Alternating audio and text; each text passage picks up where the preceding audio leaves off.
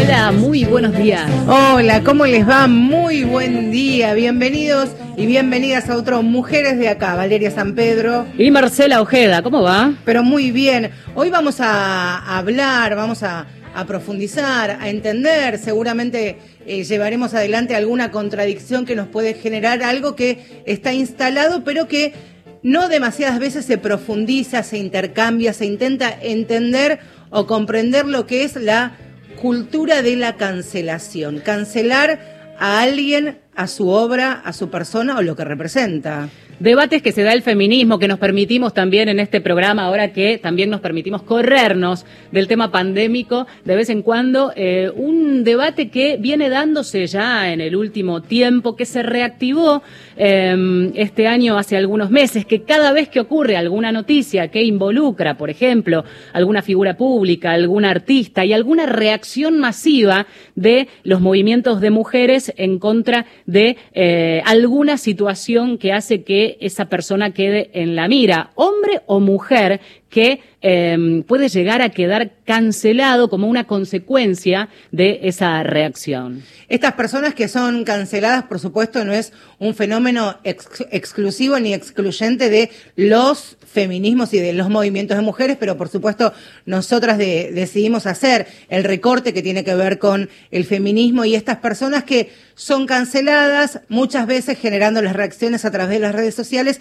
pero que no queda ahí. Por eso también vamos a, ahondar, a bucear en estas aguas a veces demasiado turbulentas de lo que es ser o estar cancelado. Ustedes saben que este 2020, la pandemia, el aislamiento y los cuidados colectivos nos ha obligado a reordenar nuestra forma de hacer mujeres de acá. Ya los años anteriores siempre ha sido un placer y ha sido muy grato tener invitadas en el piso. Este año no, no se ha podido, ha sido todo de, de manera telefónica y hoy vamos a ir un pasito más, vamos a tener a dos invitadas por teléfono una especie de mateada sin mate virtual, por lo menos. Ahí está. Bueno, claro, porque eh, nos tomamos el atrevimiento de invitarlas para eh, compartir, debatir y analizar a lo largo de todo Nos van a cancelar por si un domingo 10 de la mañana, una hora casi a disposición, así que se agradece el doble la predisposición y las ganas. Florencia Angileta es investigadora, es docente, es periodista y ya mismo le damos la bienvenida a Mujeres de Acá. Hola Florencia, ¿cómo va?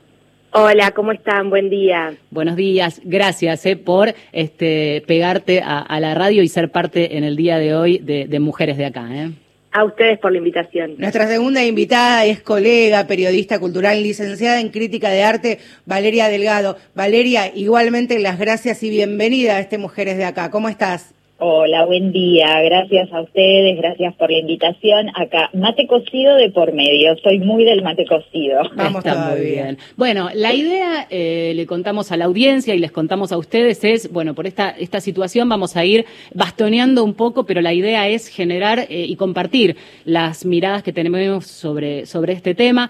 Y en ese sentido, Florencia, eh, sabemos que tenés allí una, una mirada bien analítica sobre esta cultura de la cancelación que pasemos a describir, ¿no? Para aquellos que todavía no se lo habían preguntado o visto de este modo. ¿Qué es la cultura de la cancelación? Bueno, justamente como ustedes señalaban, estamos en un año muy especial, en este año de la pandemia, y una práctica que muchas personas hacemos justamente a raíz de, del ASPO y de la situación mundial que vivimos es cada vez escuchar más música, ver más contenidos audiovisuales, incluso diría hasta leer más.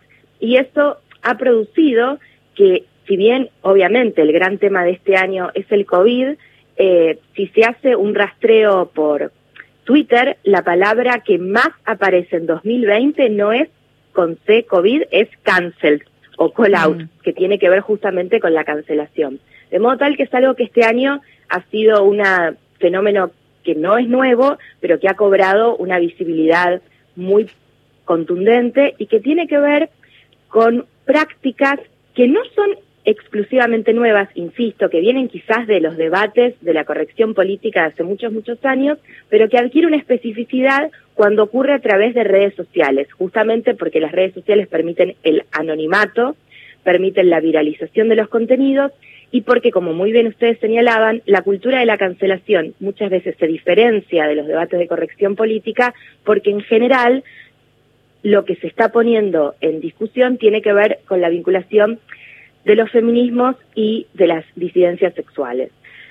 ¿Qué es lo que implica la cultura de la cancelación? No que se haga una acusación del orden del delito y que tenga que ver con la instancia de la ley, sino que lo que propone la cultura de la cancelación es una suerte de linchamiento o escrache, justamente a través de redes sociales, hacia aquellas personas y o obras, vamos a ver que hay ejemplos de ambos casos, que por algún motivo les parece no que están mal, sino que necesariamente ni tendrían que existir, porque justamente lo que la palabra cancelación trae no es la idea de un debate o de una confrontación que es típica, por otra parte, de la historia de los movimientos artísticos, sino que justamente lo que propone es la idea de que lo otro no exista. Y eso obviamente puede ser muy complejo. Totalmente. Decías ejemplos y vamos a sumar a Valeria, eh, que como periodista cultural nos puede ayudar a hacer un repaso. Nosotras obviamente nos apuntamos nombres a lo largo de todo el programa, vamos a escuchar incluso algunos audios que nos van a remitir a otros momentos. Pero si tuviéramos que pensar en una lista para empezar a tirar ejemplos en esta mañana, Valeria, ¿qué se te ocurre? Sí, a mí me, me aparecen, cuando la escuchaba Florencia, decía, bueno, pueden ser personas o pueden ser obras, y todo lo que pasó en este, en este año me parece que de lo más rutilante ha sido, por ejemplo, la cancelación de lo que el viento se llevó. Una película que siempre en cualquier ranking de las mejores, o por lo menos de las más destacadas de la historia, aparece, y de repente eh, se conoció esta decisión de la plataforma HBO Max, que es una plataforma que todavía aquí no, no existe, directamente de levantarla, que bueno, es esto, no es que está bien o mal, o, o, no sé, eh, digamos, la decisión de raíz es directamente que no, hacer que no existió. Entonces, Con lo difícil que eso puede ser, de catálogo. Claro. Y después, eh, me parece que en ese sentido, digamos, este, un poco aportando estas complejidades que a mí me parece que la cultura de la cancelación no, no, no aporta. Eh, después lo que hace HBO Max, un poco para, digo, dándose cuenta de la gran y enorme cantidad de críticas que tuvo por esta decisión, es decir, bueno, la subimos de nuevo a la plataforma con una explicación. Y acá yo aporto mi primera pregunta. Cuando necesitamos que otro nos ponga en contexto algo de una obra del año 1939 que habla de la esclavitud, y yo en quién dejo en manos esa explicación. Yo hmm. confío en que HBO Max me va a explicar qué cosa, cómo, de qué manera, con qué mirada. Em, me parece que creo que en esta hora vamos a ir sumando preguntas, pero si, si agarramos ese primer ejemplo, ahí aporto esa primera pregunta, que me parece que hay que poner las cosas en contexto, sí, estamos dejando en manos de quién eso, o si tenemos la libertad de hacerlo y elegimos eh, quién nos puede explicar y aportar eh, sobre esa obra. Totalmente, totalmente. Em, estaba pensando también que en, ese caso, claro, hacían la advertencia. Y, todo lo que significó, hablábamos con, con, la Valeria de acá, del piso, ¿vale? De, todo lo que significó también y lo que debemos hacer contextualizando lo que el viento se llevó, buscando y buceando más allá de, por supuesto, esta cancelación que llevó adelante HBO Max y luego intentar de alguna manera llevar adelante esta explicación con la autoría y la paternidad de HBO, ¿no? De decir, bueno, nosotros lo explicamos desde este lugar también era, es impensado hoy día que la actriz que protagonizaba a Mami, Hattie McDaniel, en ese momento, por ejemplo, fue la primera mujer negra que ganó un Oscar, que eh, fue invitada, pero gracias a la súplica de los productores de, de la película y al momento de la celebración de la entrega de los Oscars, fue sentada en la parte más, este, más trasera, más alejada de todo el salón de la fiesta de, de, los galardones. También eso hace al contexto y al momento histórico y que por supuesto la película no, no estaba ajena de lo que ocurría. Absolutamente, ni en el momento de su producción ni de su premiación, ni ahora te diría. Eh, todavía los artistas afroamericanos están luchando por su reconocimiento, para que mencionas los Oscars, eh, todavía em, aparece y reaparece el tema de los Oscars So White, porque para ellos es una, es una batalla que dar año a año. ¿eh? Hay, hay un matiz que me interesa poner sobre la mesa eh, y ahora enseguida vamos a poner material que, preparamos, porque está el contexto internacional, está lo totalmente local que nos que nos remite algo más del día a día, de prender la tele, de hacer zapping, y tiene que ver con, cuando digo matices, es esta historia de que, de que una obra en particular, como decíamos recién, lo que el viento se llevó, hace ruido por el tema que trae, por el tema que plantea y por lo que estás mirando, eh, y también otras cuestiones que quedaron perimidas con el correr del tiempo.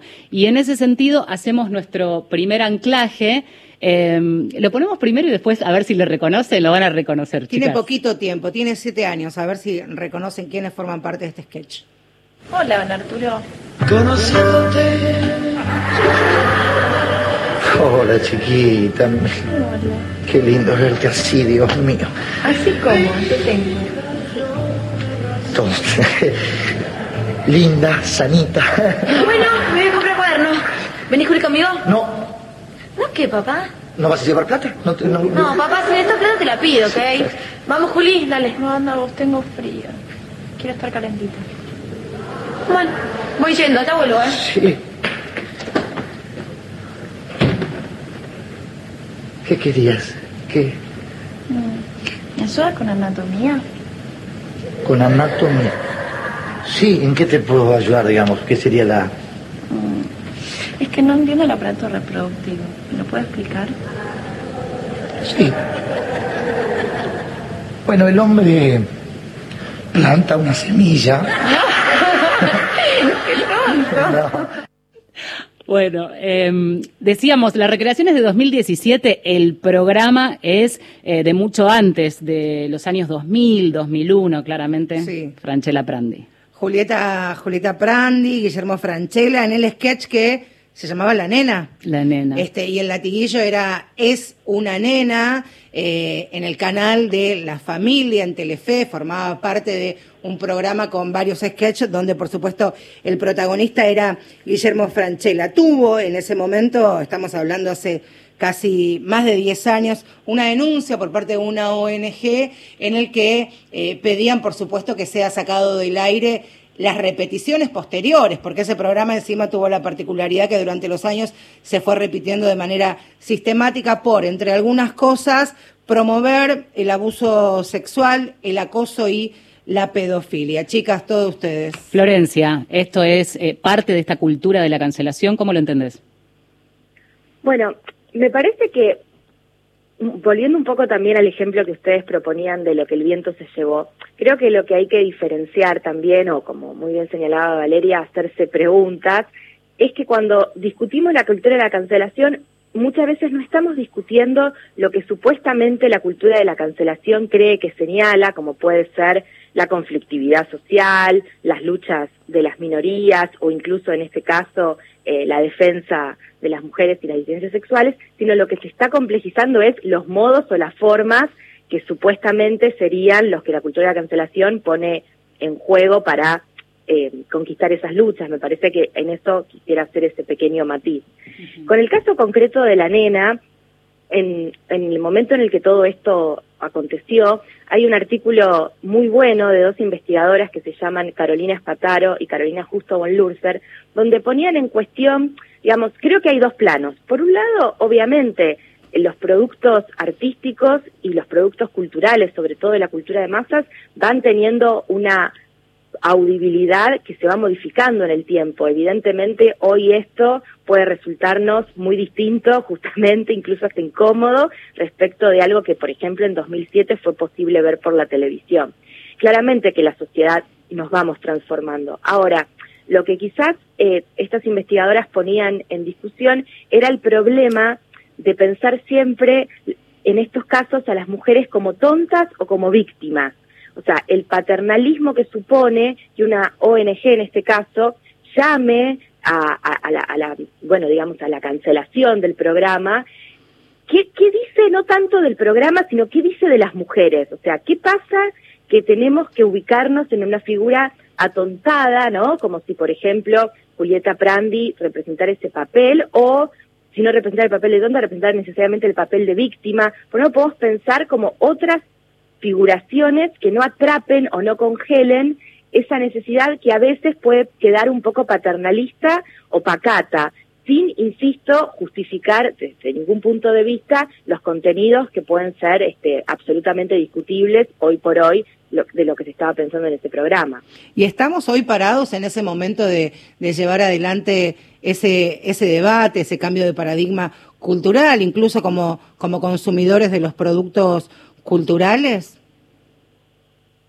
Creo que cuando pensamos en los problemas de la cultura de masas o del arte, hay como dos instancias, ¿no? Aquello que nos convoca como lectores, como espectadores, como radioescuchas, y aquello que convoca a la producción misma del arte y de la cultura. Me parece que quizás el problema de la cultura de la cancelación es que está demasiado puesta en un enfoque, ¿no? Y quizás también me parece que hay que poder pensar, bueno, cómo, un poco lo que decía Valeria, ¿no? Cómo producimos otras lecturas, qué mediaciones suponen, qué discusiones estamos teniendo. No porque va a haber una relación mecánica y, y, mm. mañana el arte va a ser diferente, para nada, pero digamos, me parece que qué estado de la conversación eh, estamos poniendo en juego, ¿no? Me parece que ahí puede haber alguna pregunta. Pensaba también en la responsabilidad, entre comillas, ¿eh? del de, eh, canal de televisión en elegir sus productos, pero también en el efecto, porque la, la mm, volver a poner este programa eh, sistemáticamente a lo largo de los años, cada repetición eh, le daba rating. Y acá este, te pregunto, Valeria, eh, el efecto en ese sentido no es que el programa quedó viejo y ya no hace reír, como hay otras situaciones que sí, quizás uno piensa en un sketch, lo, charlábamos con Marcela mm. durante la semana, eh, de Olmedo y Porcel, y hay cosas que quizás este, ya no nos causan gracia, eh, pero hay otros sketches que sí, y ahí donde apelamos, ¿no? Porque nos indigna, pero nos hace reír también. Bueno, yo creo que es parte de la complejidad también, porque mm, un poco en esto que también decía Florencia en, en el final de esta última participación, cuando dice, bueno, no es que de un día para el otro se van a producir otros contenidos audiovisuales y la cultura va a cambiar. Nosotros tampoco es que cambiamos un chip, ¿no? ¿viste? No es que hacemos un on-off y somos otros. Entonces, me parece que nosotros también estamos en mutación, nosotras, nosotros como sociedad estamos en mutación permanente. Y mientras escuchaba el sketch de, de Franchella y de la nena, recordaba toda la imagen, ¿no? Y él, y, y vestida de colegiala y su peinado y demás. Eh, yo celebro, mira, quiero arrancar por el principio, yo celebro que haya una sociedad lo suficientemente atenta como para que ante alguna situación que, que aporta o que puede aportar algo difícil eh, de, sobre esta mirada, digo, eh, ya hay, hay alertas, ¿no? Como que enseguida saltan las alarmas. Yo en ese sentido esa actitud la celebro. Lo que no celebro después es el escrache y la cancelación, esa cosa a veces que me resulta hasta irracional. Sí me parece que tenemos que tomar esto como el pulso de una sociedad. Em, después, lo otro que me pasa es que em, hay obras, y acá ya nos trasladamos al cine, de nuevo, digo, hay artistas que a mí me, encantan eh, y, que han hecho cosas tremendas. El caso de Polanski me parece el más emblemático porque Polanski, a diferencia de Woody, yo sé que por ahí después hablamos de Woody Allen y nos metemos en ese tema, digo, Polanski tiene una condena Polanski se fugó de Estados Unidos porque si no estaría preso. Entonces, em, el caso de Polanski a mí me parece que aporta o que se convierte en un caso emblemático de lo que pueden ser esas personas brillantes en lo profesional, despreciables en lo personal. Polanski fue condenado en Estados Unidos por violación de una menor de 13 años en el año 77 y como les decía, no solo se fugó, sino que además a sus 87 años no hay ni un atisbo de arrepentimiento sobre esto. Es fundamental esto y vamos a volver sobre el cine, como decías, en un ratito, y esta diferencia de cuando está o no judicializado un caso, cuando son declaraciones, eh, y acá ponemos un punto y necesitamos anclar en otro caso paradigmático de la cultura de la cancelación. Y cuando esas declaraciones se dan en un contexto como puede ser una, una conferencia, una charla, un taller, pero trasciende, se filtra, se dan a conocer las declaraciones que da una persona. En este caso, señalamos a Gustavo Cordera, recordarán ustedes, hace ya casi cinco años, cuatro en realidad, dio una entrevista y dijo que le parecía una aberración que la ley no le permitiera estar con menores de edad y que algunas mujeres eh, necesitan ser violadas. Esto lo dijo en un contexto de una charla, una charla que no estaba publicada. Una charla que no estaba publicada, por eso decíamos, era una escuela de de periodismo, una especie de práctica que se lleva adelante para que los estudiantes tengan las herramientas para para la manera en que se hacen las ruedas de prensa. Lo cierto es que ante tamaña declaración, eh, esto se filtra, sale de manera pública. A partir de ese momento, con por supuesto, lo que significó primero las redes sociales, ¿no? Porque de allí se, se filtra y se da a conocer este audio, este testimonio. Pasó agua por debajo del puente, la parte profesional eh, ahora lo, dice Vale, pero desde ese momento eh, Cordera enfrentó un juicio por incitación a la violencia. ¿Qué es lo que pasa hoy día con, Cordera? Llevó adelante un juicio, estuvo frente a un tribunal, eh, se llevó adelante un acuerdo, tiene que, tenía que realizar talleres de concientización con perspectiva de género, conciertos que fueron suspendidos, por supuesto, por esta, por esta situación de pandemia y aislamiento que estamos viviendo. Y atención, porque también debía publicar un video donde él, frente a cámara, tenía que leer lo que él considerase una especie de declaración pública de arrepentimiento, de retrospectiva. Presentó el primer video al tribunal no lo convenció porque en, el, en, la, en, las primeras imágenes consideraban que no se evidenciaba en Cordera arrepentimiento y se lo veía incluso al momento de leer esta, esta su declaración, se lo veía disconforme e incómodo, así que tuvo que hacer otro video. Gustavo Cordera, cancelado hace cuatro años. Repasaba las cancelaciones justamente de los shows. Eh, a lo largo de tres años se le cancelaron presentaciones, aún después, tiempo después de esta eh, presentación en la justicia, enfrentar eh, cada una de las decisiones. Y en ese sentido pensaba, eh, Florencia, y te pregunto, ¿acaso el, ejemplo más representativo en nuestro país de un personaje popular convertido en enemigo público? Sí, cuando las escuchaba pensaba que, son casos realmente muy complejos y con muchas aristas. Como ustedes señalaban antes, estamos haciendo un recorrido por situaciones o escenas que son muy distintas y creo que en ese sentido vale, vamos, vale el estado de pregunta, pero vale también la, la precisión, ¿no? En el caso de lo que el viento se llevó, hablábamos de una obra de hace muchos años atrás, eh, en el caso de, bueno, del sketch también, digamos, hablamos de, de, de, un contenido audiovisual, después el caso de Polanski hablamos de una persona que tiene una condena judicial, eh, por un delito que cometió y eso está probado ante la justicia y después esto hay que ver qué pasa en relación con las películas, pero digamos, estamos haciendo escenas distintas y ahora no estamos refiriéndonos a, a un contenido artístico, sino a una declaración en el ámbito digamos, de, de, lo que puede ser la comunicación y el periodismo. En ese sentido, es importante diferenciar porque no es lo mismo. Eh, yo siempre doy este ejemplo. Hay un, el poeta chileno Pablo Neruda tiene un, verso que se volvió muy icónico, ¿no? De, este tema, que es, me gustas cuando callas porque estás como ausente. Pero en absoluto significa lo mismo leer ese verso en el contexto de una poesía que si eso es dicho en términos de comunicación o, o información. Porque justamente los pactos que produce la ficción son muy distintos de los pactos que produce eh, las declaraciones dadas en el marco, insisto, de la información y de la comunicación. Esto es muy importante diferenciar una instancia de la otra, porque incluso la ley no va del mismo modo cuando uno se expresa. Expresa no es una, una palabra feliz, digamos, cuando uno participa de un contenido artístico que cuando uno hace una declaración en términos de comunicador público. Las responsabilidades y los alcances y los pactos de lectura que se suponen son completamente distintos. Lo que nosotros estamos pensando acá no es algo que Cordera dijo en una canción, sino una expresión que él hizo en una conferencia, bueno, en una actividad, digamos, incluso educativa.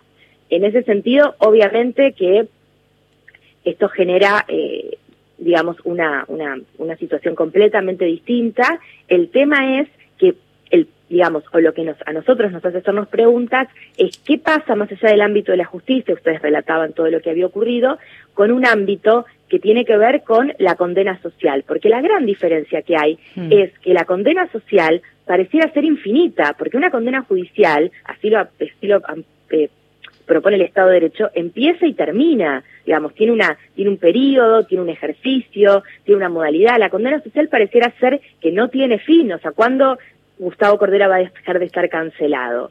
Eh, eso plantea una pregunta. Y por otro lado, plantea también, cuando usted decía lo de enemigo público, la figura del paria, ¿no? Como que pareciera que ciertas personas, más allá de lo que acontece en el ámbito de la justicia, están como por fuera de la institución democrática, porque el tema es qué pasa si Gustavo Cordera, no sé, va a un lugar a comer, bueno, no ahora, digamos, ¿no? Pero en esta instancia, digamos, ¿por qué se juega, digamos, ¿qué, ¿qué se está poniendo en juego ahí? Obviamente, todo esto remite a una práctica que ocurría, que son los scratches, justamente cuando no había eh, condena contra quienes participaron de la dictadura militar. Pero justamente esos scratches dejaron de ocurrir en la medida en que el Estado empezó a tener acciones concretas contra los crímenes de lesa humanidad. Si nosotras vemos en los feminismos que, por ejemplo, Gustavo Cordera tiene una, eh, digamos, hay una condena de la justicia ¿Cuál es el lugar de la condena social entonces? ¿Qué pasa ahí? Me parece que ahí hay una, hay una complejidad. Y lo último que digo es que claramente todos estos temas nos generan una complejidad porque no estamos pensando en artistas, todos los que estamos nombrando hasta ahora, en algún sentido, por decirlo rápido, reaccionarios, sino en artistas que muchas veces nos han gustado. Totalmente. O sea, digamos, es hemos un consumido, claro o sea, todo lo que estamos diciendo viene de las bibliotecas y de las discotecas que nos conmueven, que nos gustan, entonces eso hace que nos generen obviamente muchas preguntas. El dilema de te seguimos escuchando o no, a pesar de que tu figura o tu declaración me genera rechazo. Vale Delgado, te quería preguntar también en el en el mundo del rock, ¿no? También de qué manera se ha se ha reaccionado, muchos lo han y muchas este mujeres del rock lo han hecho públicamente, pero también ha generado un un cimbronazo, incluso con declaraciones eh, que han apoyado a, Cordera, a las declaraciones de Cordera, no a su obra, también ha generado una, una fractura en, en el rock popular, ¿no? Sí, el, el, mundo del rock yo creo que se vio conmocionado de un tiempo a esta parte por un montón de cosas que pasaron. Em, pensaba, mientras las escuchaba hablar sobre el caso Cordera, pensaba en Cristian Aldana también, oh, ¿no? Y, y, ahí aparece esta figura eh, que es la del gradualismo no todo puede ser lo mismo, ¿no? Digo, más allá de la judicialización, eh, no, no, puede ser lo mismo una declaración y la condena por eso, eh, por más violenta que sea y repudiable que sea, como las que hizo Cordera, que eh, un caso de abuso de cuatro menores, ¿no? La condena fue por cuatro, eh, por cuatro casos. Y por otro lado también pensaba en esto del arrepentimiento, porque si hay algo en lo que, en lo que también debemos confiar, es en lo formativo, en la educación. Eh, digo, por un lado está la penalidad, puede ser judicial, puede ser vinculada a la condena social. Pero por otro lado también tenemos que creer y confiar en que ahí tenemos una herramienta en la educación para, para que bueno, la, construcción de género vaya siendo otra. Y, y en el sentido de, del caso de Cordera específicamente y del rock, yo creo que se vieron muchos grandes ídolos se vieron cuestionados en su forma de hacer, de hacer de vivir, de vivir el rock, de vivir la cultura del aguante, del reviente, de la trasnoche. Digo, estaba lleno de estereotipos que en un momento alguien les dice, no, no, pero pará, porque esto es un límite y es como que ellos ¿cómo va? Como la reacción eh, tiene que ver con el cómo a mí me van a poner ese límite. El rock es todo, el rock es ir contra todo. Bueno, no, ir contra todo no es estar con una menor o hacer ese tipo de declaraciones. Y ahí me parece que es donde los conservadores, los más conservadores, que yo creo que sintieron sus privilegios, ahí un poco cuestionados, se sintieron afectados y vos fijate que en general son las generaciones de pibas más jóvenes y también de, compañeros varones más jóvenes los que sin ningún tipo de problemas y de manera más inmediata resolvieron situaciones dentro de sus grupos. Em, el caso Cordera para mí también es emblemático porque yo creo que Cordera hizo todo mal después. ¿No? ¿Se entiende? El Cordero hizo esa declaración, absolutamente repudiable. Eh, pero después, cuando se le volvió a poner un micrófono una y otra y otra y otra vez, hizo todo peor. Entonces, algo que podría haber eh, terminado eh, de manera mucho más rápida, eh, con un pedido de disculpas sincero y honesto y con una predisposición al cambio y al aprendizaje, es como que yo siento que él sintió que tenía que reafirmarse en lo que él siempre había sido y había dicho. Y ahí me parece también que está el otro gran problema. Cuando cuando nos sentimos afectados en, en, lo personal, en lo que siempre fuimos, en cómo nos formaron, en lo que siempre creímos. Y la verdad es que creo que lo que nos plantean como gran desafío los feminismos, y hablo nos como, en este nos como sociedad, es que nos empezamos a cuestionar todo de nuevo. Y por ahí eso que tomamos nosotras de manera brillante y a algunos varones se les complica. Sí, me parece también que eh, hay que hay que ver cómo es también la esencia de esa persona, ¿no? Y pretendemos un cambio de lo que hubiera sido honesto y quizá lo honesto fue decir y reafirmar eso que venía pensando. Y, a propósito de eso, vamos a escuchar el disco Entre Cuerdas, que fue lo que sacó posterior a la polémica, eh, Mi basura interior. Una partecita del tema.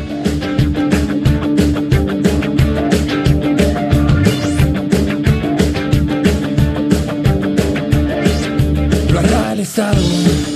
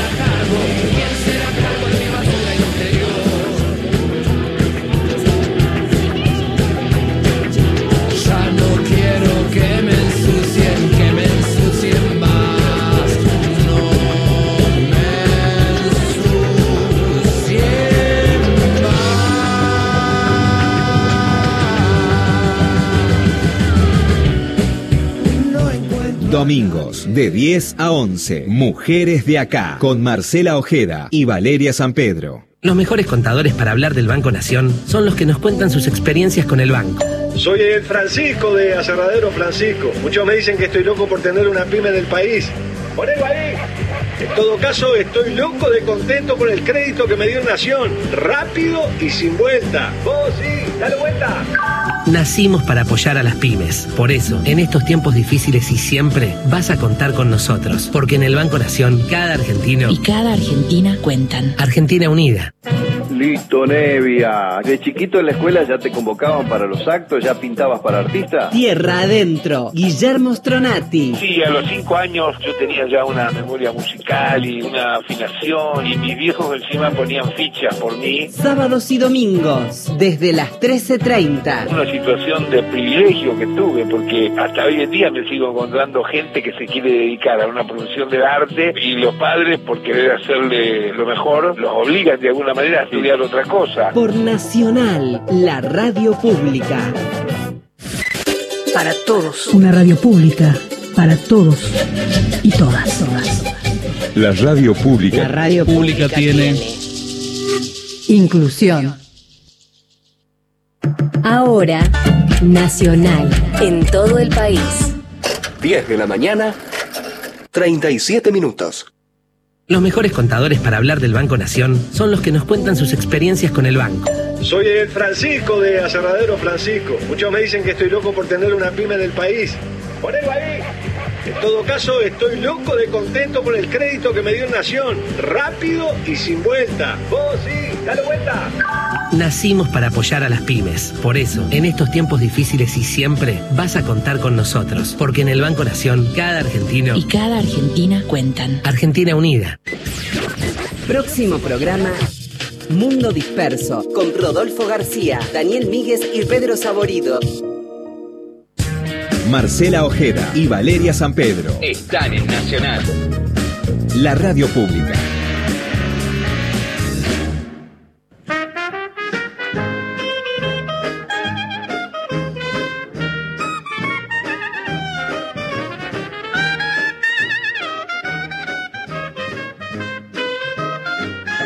Veintidós minutos para las 11 de la mañana. Estamos en Mujeres de Acá y si quieren se comunican arroba mujeres 870.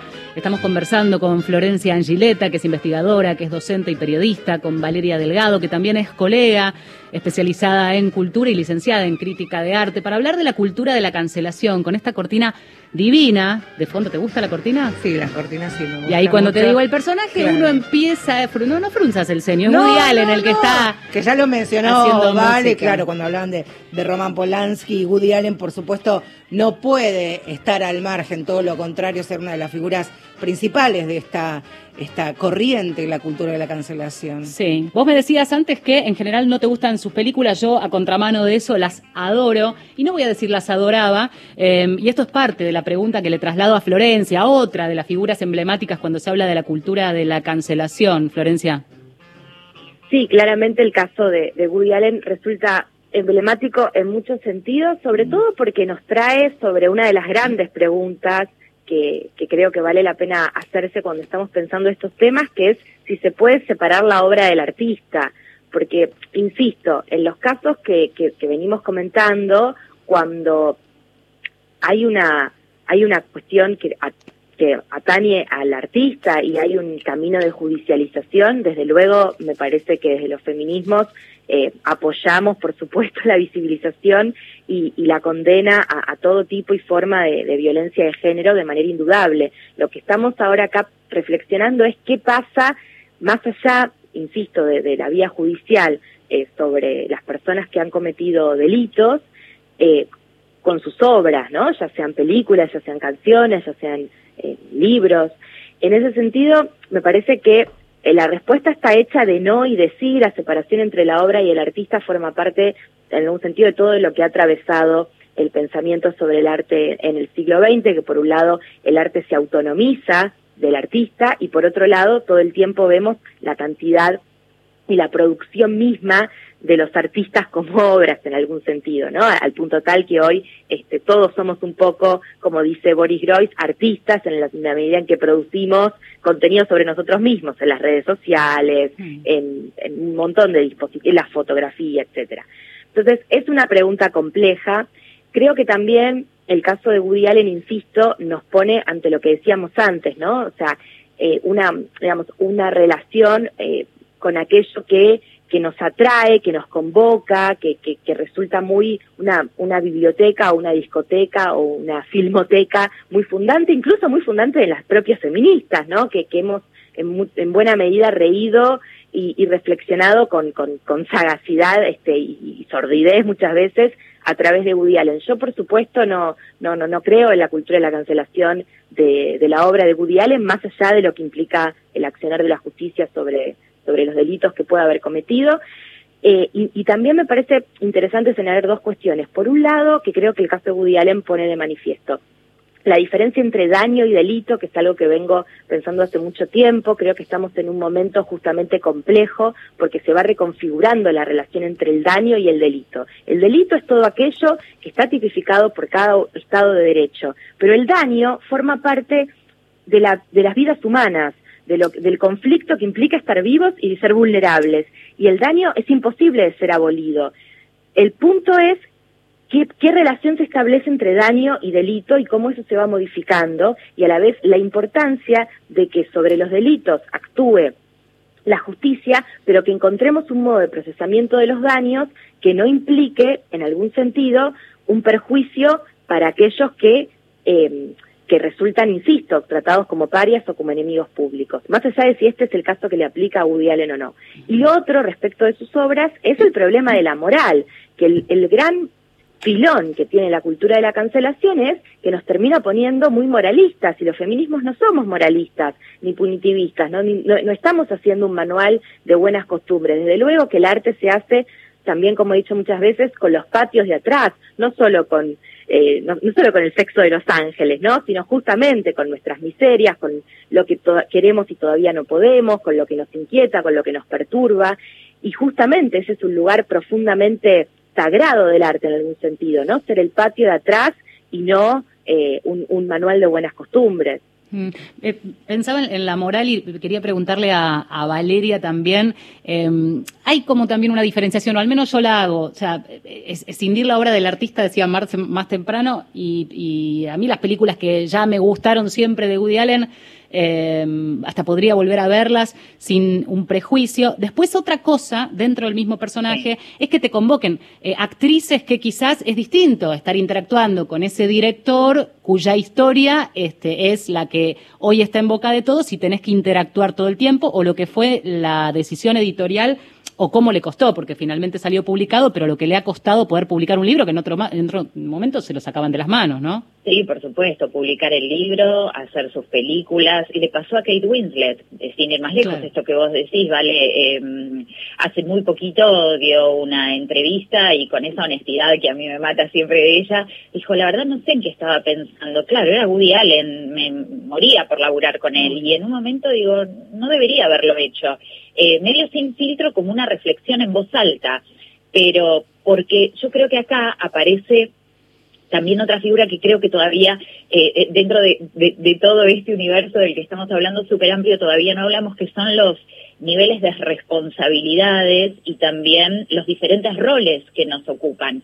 Porque una cosa es ser espectador, como nosotras, y decir, bueno, a mí me pasa lo mismo que a vos, Valeria, yo di- sigo disfrutando de las películas de Woody Allen y sigo disfrutando de las películas de Polanski, eh, pero entiendo que a otra gente no le pase lo mismo, eh, pero no somos lo mismo nosotros espectadores que, por ejemplo, el productor que le financia una película y que decide que Woody Allen y su mirada del mundo siga estando en el mercado, o alguien que resuelve como editor publicarle un libro de memorias sabiendo que por ahí esas memorias eh, lo que va a hacer es involucrar a personas o emitir un juicio sobre otras personas o sobre situaciones que pueden ser complejas. Eh, me parece que acá también aplica o deberíamos poder repensar esta idea de las responsabilidades con distintos niveles. Y mm, yo coincido en que es un esfuerzo a veces eh, separar la obra de la persona, pero ¿por qué? Porque cuando pensamos en que mm, la persona es la que genera esa obra, también es esa persona con todas esas complejidades. Digo, cuando nosotros vemos el pianista de, de Polanski, no podemos más que conmovernos con esa mirada del mundo y esa condena al nazismo y, y todo, todo lo que le pasa a ese personaje. Digo, hay una empatía inmediata, es, es conmovedora esa película. Y, y después, digo, no es que una cosa es la persona que hizo esa película y es otra persona la que violó una menor. No, es la misma persona que bueno, es lo jodido de, de, y la complejidad que nos plantea la vida. Eh, bueno, tenemos y vivimos y convivimos con claroscuros. Bueno, nosotros como espectadores, nosotras como espectadoras, tenemos que poder estar frente a esa complejidad y atenderla. Lo que a mí me parece es que también lo que no podemos hacer y, digo, es eh, erradicarla, porque si no, ante la próxima obra, no se nos van a plantear las mismas preguntas, porque digo, el dilema moral está siempre y nadie es este, en estos en, en estos blancos y negros, nadie es impoluto eh, e impecable, por más que tenga una mirada con la que coincidimos. Entonces, me parece que en realidad esto de separar la obra de la persona, si bien en un momento las obras empiezan a, a circular y tienen cierta autonomía, eh, bueno, parten de una persona con estos niveles de complejidad. Estamos hablando de la cultura de la cancelación y esto sigue, pero escuchen esto.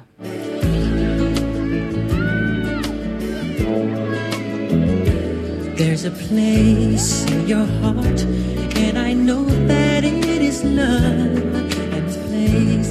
Brighter than tomorrow. And if you really try, you'll find there's no need to cry. In this place, you feel there's no hurt or sorrow. There are Claro que estábamos escuchando a Michael Jackson. Hace menos de dos años se estrenó este documental con testimonios de dos varones que detallaron en detalles, hoy varones adultos, los abusos sexuales sistemáticos que sufrieron cuando eran niños. No era una novedad porque en el 2005, en el 2005 Michael Jackson también había sido acusado y declarado no culpable, que no significa ser inocente, de abusar sexualmente de un menor de 13 años. Y más acá en el tiempo, este, en 1993, mejor dicho, más alejado en el tiempo, había también sido investigado por el mismo delito y ese caso se resolvió eh, con un arreglo económico y financiero por fuera de los tribunales. Lo cierto es que eh, Living Neverland provocó este, la cancelación mundial. Cuando decimos cancelación mundial, basta recordar lo que ocurrió aquí por la dirección, decisión de la dirección artística de Radio La Metro, que eh, decidieron, valga la redundancia, dejar de poner al aire, de pasar, de reproducir canciones de Michael Jackson, que no fue algo extraordinario ni, una idea del director de la Metro, porque eso sucedió en Nueva Zelanda, en Canadá, en Estados Unidos, en Inglaterra, en Suiza y en Australia. Michael Jackson, después de este documental que fue impresionante también, fue cancelado ya post-mortem, por supuesto. Aparece una idea acá que me gustaría eh, conversar con, con ambas y, y poner sobre la mesa, y es también el deber ser el tengo que reaccionar públicamente ante esto. Digo como posibilidad de lo que Opinar haya sido de la- todo, ¿no? la- no, no, y la posibilidad de, de tomar una decisión drástica, por ejemplo, con las radios, con el ejemplo que dábamos acá con, con Radio Metro. Florencia, ¿cómo lo ves? Sí, em, insisto, creo que son todos temas y casos realmente muy complejos, que es difícil, eh, como decía Valeria, eh, no, no, no, no visibilizar estos claroscuros, de estos grises y, y, y estas dificultades. Eh, Michael Jackson, en algún sentido, bueno, hay un libro buenísimo de Simon Reynolds sobre él, eh, es un poco la historia del siglo XX encima, tiene todo, o sea, no le falta nada, es un personaje, mm, digamos, con tantas capas que, que también eh, a veces eh, es complejo quedarnos solo con una, ¿no? Digamos, y eso también forma parte justamente de las de las capas y capas que este tipo de, de, digamos de, de, de pensamientos suponen, ¿no? Que muchas veces los modos de eh, en, en una clave, por ejemplo, eh, digamos, me parece que realmente me genera muchas preguntas porque no no no no siento una me parece que Michael Jackson como muchos otros muestra por un lado una visibilización de una serie de conflictos no que tienen que ver con con, con cómo ciertas figuras eh, pueden ser representativas o pueden ser interesantes para mostrar otras trayectorias que, que están por fuera de cierto mainstream y que a la vez eh, cuando las pensamos desde las perspectivas de género bueno revisten otras complejidades De todos modos, modo- eh, Florencia, me, me permito cambiar el eje de la pregunta. No es Sí. volver otra vez sobre la diferencia de la obra y el personaje y la cuestión eh, de lo que ha hecho, digamos, ya hablamos de eso. Lo que a mí me interesaba ver era otro eje, que es cierta sobreactuación del deber ser en el sentido de yo como feminista o yo como radio me planto y digo esto no lo escucho más y, y siendo un medio de comunicación esto no lo difundo más. ¿Cuánto hay de deber ser en el sentido de ganar un lugar en lo políticamente correcto, es decir, tomar posición, cancelar a ese artista, a eso me refería, digo, y Claro. y ahí toda la secuela de cosas, ¿no? Claro, porque justamente lo que me parecía interesante señalar es esto, que muchas veces cuando desde una decisión, diríamos, por decirlo rápido, corporativa, ¿no? Que parte Claro. de las direcciones de,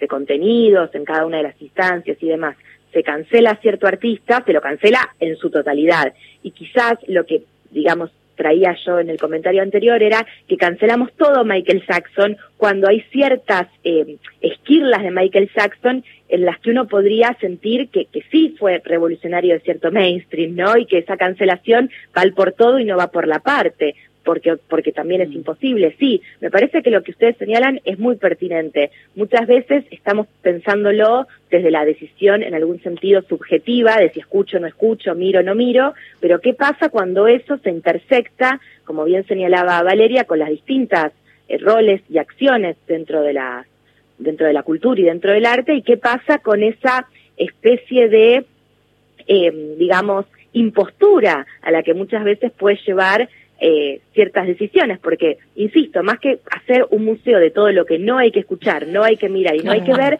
¿por qué no pensamos en eh, otras formas, ¿no? Un cupo para expresiones artísticas disidentes, eh, no sé, imaginaciones que no estén del lado de la punición, sino que justamente intenten pensar otras cosas, ¿no? Pensaba también, perdón, que ahí, eh, no sé si ya querían cambiar de eje, pero quería sobre Michael Jackson eh, decir dos cositas más. Bueno, una esto, ¿no? De coincidir en el problema del determinismo, em, de esto de la cancelación absoluta y no poder eh, pensar en, en, esos matices, pero también em, pensaba en cuánta hipocresía cuando se toman esas decisiones, porque bien hmm. sabemos que después se replican otras lógicas eh, de, sometimiento a las mujeres y, de, y, de, y también de protección hacia otras personas que por ahí son cuestionadas por lo que hacen o dicen. Entonces, a mí me parece que en ese deber ser, Valeria, que vos mencionabas, hay mucho de hipocresía.